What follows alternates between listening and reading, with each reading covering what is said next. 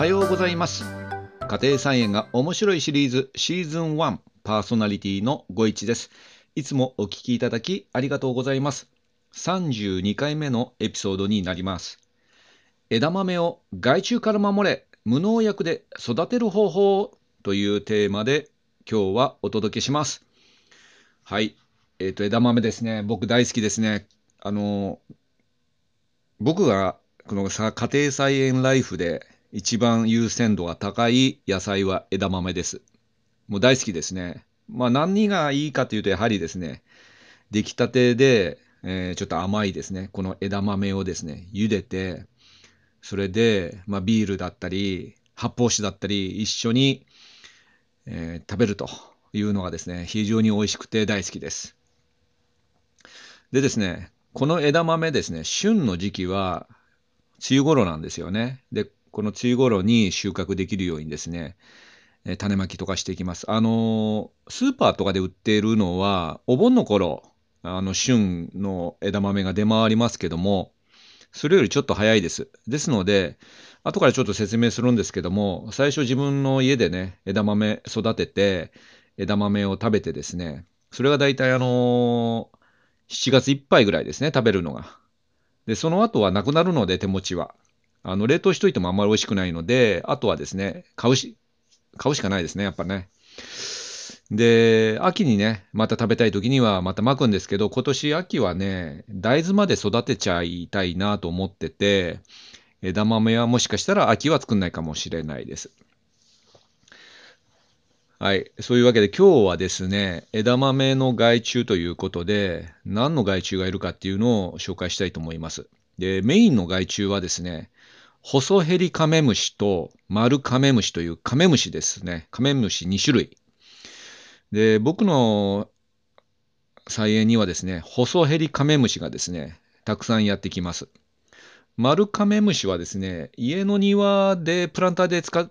えっ、と、仮面、え？うんと、枝豆を育てた時に来ましたけど、畑にはあんまり来ないですね。それでこのホソヘリカメムシのね、被害が結構深刻で、家庭菜園やりだした頃ですね、なんでこんなにカメムシ来るんだろうなっていう感じで、まあ思ってましたが、対策方法をですね、まあいろいろトライしまして、今の形で落ち着いてます。で、そもそも、ホソヘリカメムシってどんなカメムシなのっていうことで、えー、ご存知でしょうか？で、やはりあのカメムシという名前がついてるので、カメムシの仲間なんですけども、成虫はですね、普通イメージするカメムシとは違ってですね、スリムです。で、あ、これカメムシなのっていう感じ、初めて見る方は思うかもわかんないですけど、スリムな形をしてます。で、幼虫があの、幼虫の時代があるんですね。で、幼虫の時代の時はですね、アリさんにね、そっくりなんですよ。で、これ僕最初の頃はやっぱりわかんなくて、アリだなと思ってたんですけど、実は、ところがどっこい、アリではなくてですね、ホソヘリカメムシなんですね。ホソヘリカメムシだけはこのアリに似てるみたいで、あの、擬態という、なんていうのあの、アリに見せかけて、えー、敵に襲われないように、えー、身を守ってるというそうですけど、まあ、アリだったら食べる昆虫は少ないんですかね。で、ですね、この幼虫の時から枝豆は好きなみたいで、好きみたいで、で、まあ、成虫になってから、あの、特にですね、多分食欲とかも旺盛になると思うんですけど、あの、口にね、針を持ってて、その人間みたいに口をパクパクして食べるんではなくてですね、口張りという針を枝豆に刺してですね、豆の水分、養分を吸うということで、で、豆まで、皮をね、突き破って豆まで到達するんですね、その細い針は。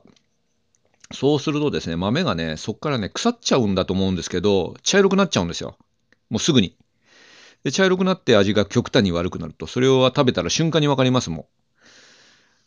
ん。で、このホソヘリカメムシにやられてしまうとですね、あのー、これ、見た感じ普通の枝豆なんですけど、中がそう腐った状態になっちゃってるので、あのー、ちょっとやられてるとですね、全部あの、パクパクって食べないで、一回あの枝豆をですね、手のひらに出して食べるみたいな、そんなめんどくさいことになるんで、この細ヘリカメムシのね、対策は100%でないとですね、ダメです。えー、それで、えーと、この細ヘリカメムシ、どっからやってくるかというと、もうすでにですね、僕の畑にはいると思われてて、越冬します、冬。で、越冬して、えー、まあ、畑なり、その畑の横ですね、畑の横とかは雑草が生えてますので、そういうところで越冬します。で、枝豆も作るとですね、その枝豆の匂いに誘われてですね、細ヘリカメムシがやってくるという具合ですね。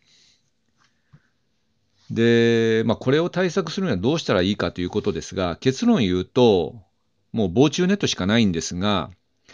えー、その前にですね、ちなみに農薬も使いたくなる時があって調べたんですけど、農薬の種類としてはですね、スミチオンとアルバリン、この2種類があって、まあ、これを上手に使えば、えー、まあ、防虫ネットなくてもできるようです。ただやっぱりあの家庭菜園ね、やるときは無農薬でやりたいっていうのがありますので、えー、僕は今無農薬でやってます。で、無農薬をやって、で、枝豆をちゃんと実らせるというコツがあります。で、前も YouTube での動画でもやったかもわかんないんですけど、あのー、基本的にですね、まずね、種はね、和製タイプですね。あの、晩成タイプ使っちゃうと、生育期間長いんです。なので、和製タイプを使います。あの、パッケージに和製って書いてあるやつですね。早く生まれると書いて和製ですね。これプラス防虫ネットです。で、あとですね、できればなんですけど、あの冬からね、ゴールデンウィークまでにですね、畝をちゃんと作ってですね、できれば冬がいいです。畝を作って、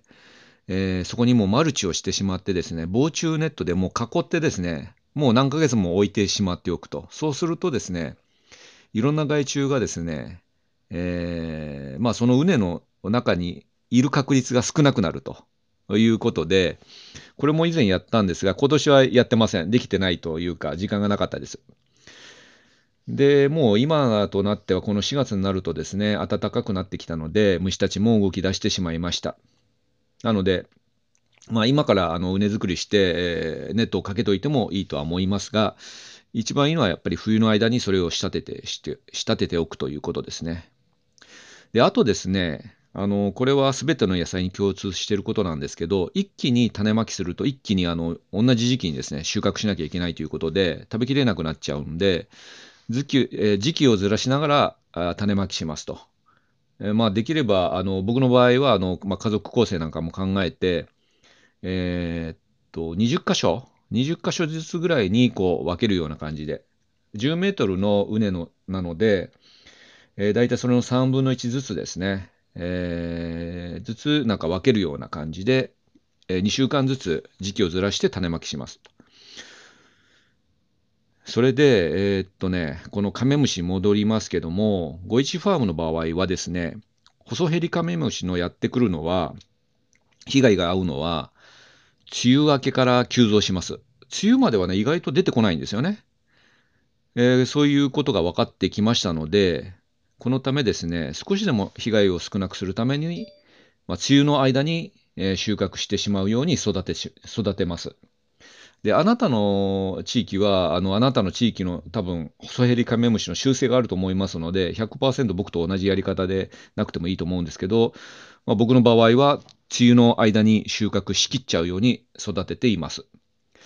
で、防虫ネットなんですけど、あの防虫ネットね、最初普通サイズ、あの U の字型、U の字型っていうのかな、あの C の C の字を、えー、ひっくり返したような感じですね。そうすると、えー、その C の、ローマ字の C ですね、C の、えー、円周の半分ぐらい、円の半分ぐらいじゃないですか。それを使ってたんですけど、それだとですね、えー、枝豆がつっかえちゃうんですよね、上に、ネットに。なので、あのー、若い時はその、えー、C の字のネットでもいいんですけど、え最終的にはですね、大きなネットをもう買ってありまして、大きなサイズにします。まあ、最初から大きなサイズでもいいんですけども、で、これを使ってですね、えー、カメムシの飛来を防止するというような工夫をしています。で、この大きいサイズの防虫ネットって意外と便利でですね、あの、この枝豆以外にですね、ブロッコリーとかキャベツとかにも活用しています。で、この防虫ネット対策をすることでですね、カメムシ被害が今のところ0%です。まあ、ついてもほんのちょっとですね。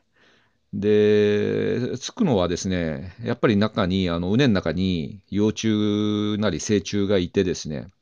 まあ、それが、あの、少し増えてしまったときは、出てくるんですけど、大体もう今ですね、えー、その幼虫を見た段階で、これが細ヘリカメムシの幼虫だということが分かるようになってきたので、もしもいたらですね、徹底的にその、もう幼虫を取るようにしてます。で、やはりあの成虫にさせないということが重要だと思います。えー、それでですね、先ほど申し上げたように、梅雨の間にま収穫するような形にするじゃないですか。で、まあ、8月にですね、実がつくように6月に種まきしてもいいんですけど、結局ですね、暑さと水不足となってしまいまして、僕はあの週末にしか菜園に行かないので、水やりができないんですね。で、水やりやんないとですね、もう枝豆ってもう実が入んないので、もう作るのを諦めてます。